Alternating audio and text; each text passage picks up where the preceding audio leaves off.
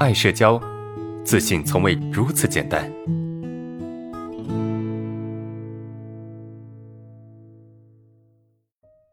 今天第一个问题是这样的啊，老师，呃，有人在旁边的时候，我无法专注做一件事情，啊，我会排斥对方，啊，会担心别人会不会发现我的情绪和症状，引起表情不自然、紧张。会担心他们会不会认为我有问题啊？尽管听了那么多的课啊，没人会注意你，但是我心中似乎，啊，有强烈的强迫性思维，该怎么改变？好，这是第一个问题，主要想去解决的一个问题就是，呃，他没有办法，就是很专注去做一件事情，呃，然后呢，会担心别人发现他的情绪。啊，和症状，因为担心别人发现他这他的情绪和症状，而导致呢他表情不自然，然后又担心别人会发现他的表情不自然，啊，认为他有问题，啊，那这个该怎么去处理啊？好，这同学主要的问题应该是在这个表情的问题上面啊，呃，就是表情的问题，有很多同学啊，有同学确实会有这种呃表情的问题，就受这个表情恐惧困扰的问题哈。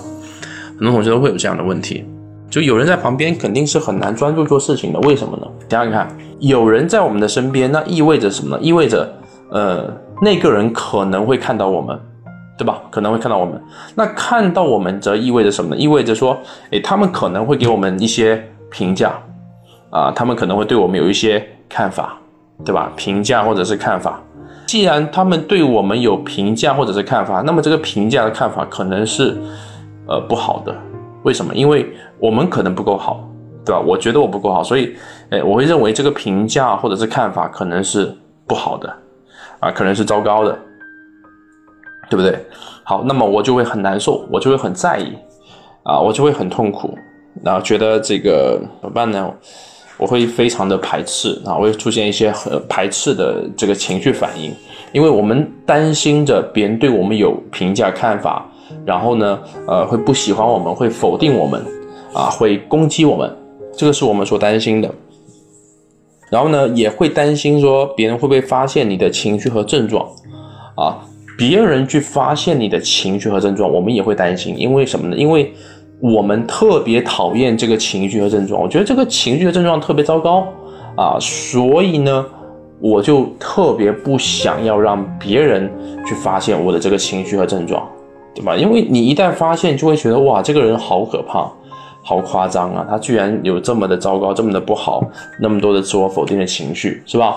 所以你很害怕别人发现这些东西，从而就担心别人认为我这个人有问题啊。我们来看一下哈，其实你的这个问题是集中聚焦在说别人会不会发现你的症状、你的表情，或者是你的一些啊内在的情绪。其实这些东西是你所担心的，你所害怕的。啊，那发现跟不发现，我们经常说，哎，这个东西其实发现不了的。那用什么方式去证明，或者我该怎么告诉你说，为什么他发现不了呢？情绪是什么东西？比如说，我现在很紧张，那么你，我相信你能够看出我的紧张。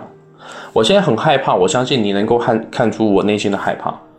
啊，普通的紧张跟普通的害怕你是看不到的，但是如果是很紧张、很害怕。或多或少是看得到的，那这个是我们如果把紧张分成三种类型哈，三种层次，由低到高去划分它。那么第一层一定是普通的紧张，或者是普通的害怕啊，这个是其实几乎发现不了，对吧？很难去发现这个问题。那第二层次是什么？就是很紧张、很害怕，别人是可以发现的，别人是可以去感知得到的，这是第二层次。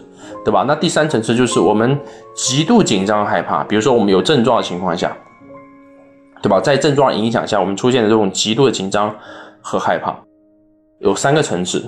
假如说我们把满分当做是一百分，零到一百分，满分是一百分，那么这三个层次它们分别所呈现出来的这个紧张感到底是几分呢？啊，假如说我们能够呈现出来的最紧张的状态可能是一百分。啊，是一百分。那么我别人可以感知到的，那到底是几分呢？比如说第一层次它可能是二十分，第二层次可能是五十分，第三层次可能是八十分，对吧？别人可以感知到的，可以对外去传达的。但是你们要知道哈，就是外界或者其他人能够感知到的，跟你自己的情绪那是两回事。因为你能够呈现出来紧张感是很有限的，你内心也许极度紧张或者极度害怕，别人通过你的表情，通过你的表现去发现，其实是很有限的，是很有限的。比如说，我们有社交恐惧的人啊，有社交恐惧的人，他们所呈现出来的紧张感，跟他内心真实的紧张感，其实是有很大的区别的，是有很大的区别。那这个区别它到底有多大呢？其实。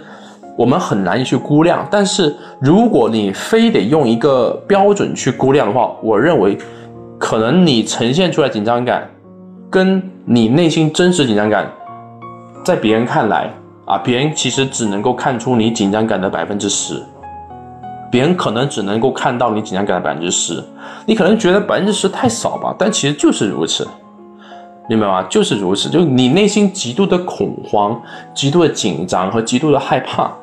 而这个极度的恐慌、紧张、害怕背后，你内心的感受才是最可怕的，而不是你的表情，因为你的表情能呈现出来的是非常有限的，对吧？除非你整个人抓狂，然后就，呃，就出现各种奇怪的动作，是吧？手舞足蹈，然后那个不会，我们不会做这些动作，我们顶多就不敢对视，表情僵硬。说话不流利，然后脑袋一片空白，这些是能够感知到的表现啊，眼神不敢对视，对吧？然后这些东西是别人会感知到的，而最最强烈的情绪其实在于你内心，而不是你这个表情，而不是你这个表情，而不是你外在呈现出来的。所以你看哈，你既担心别人发现你的紧张，对吧？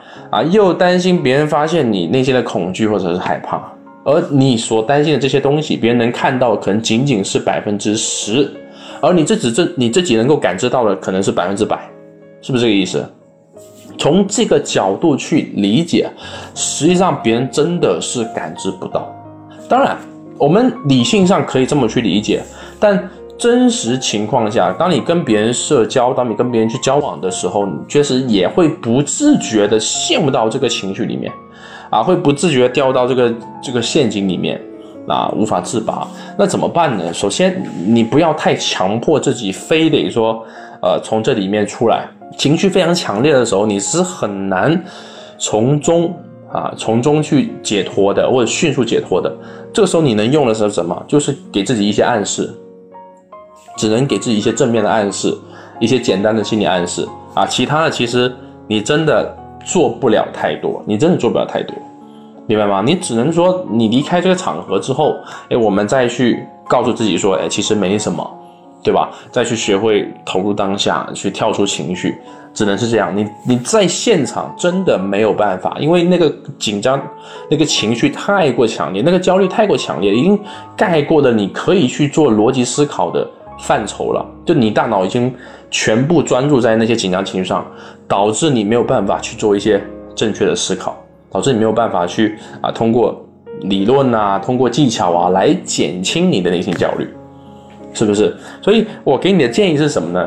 第一个，别人能够看到的，可能只是你能够感受到的紧张感的百分之十，我觉得这个毫不夸张，就只有百分之十。你真正紧张的、真正恐惧的是在你的内心，而不在于你这张脸、你这个表情、你的肢体动作。啊，从这个角度来分析，综合来分析之后，其实你觉得你很恐惧、很害怕，但实际上别人感知到的很少很少，只是一点点而已。第二个就是在现场，我们没有办法通过呃一些技巧立刻马上去改变情绪，没办法，因为那个焦虑太强烈，那个恐惧太强烈了。你只能什么样的？你只能通过一些简单的暗示，比如说，哎，你可以写一些小卡片啊，一些啊，怎么说呢？一些一些能够给你一些正能量的，或者是啊正面暗示的句子，那写在手机上，然后这个时候你才会看一下，不需要逻辑思考的，简单的看一看，对吧？能够带你一些心理能量，能够带你从里面稍微走出来一点点，能够给你缓解一些焦虑，这样就够了。啊，直到你离开这个场合，离开这个环境，我们再来去告诉自己说，哎，啊，这个实际上这个情绪根本没有那么夸张啊，才能用我们所教授的这些理论来应付它，然后呢，再慢慢去投入当下，去跳出这个情绪，啊，这个是我给你的建议哈。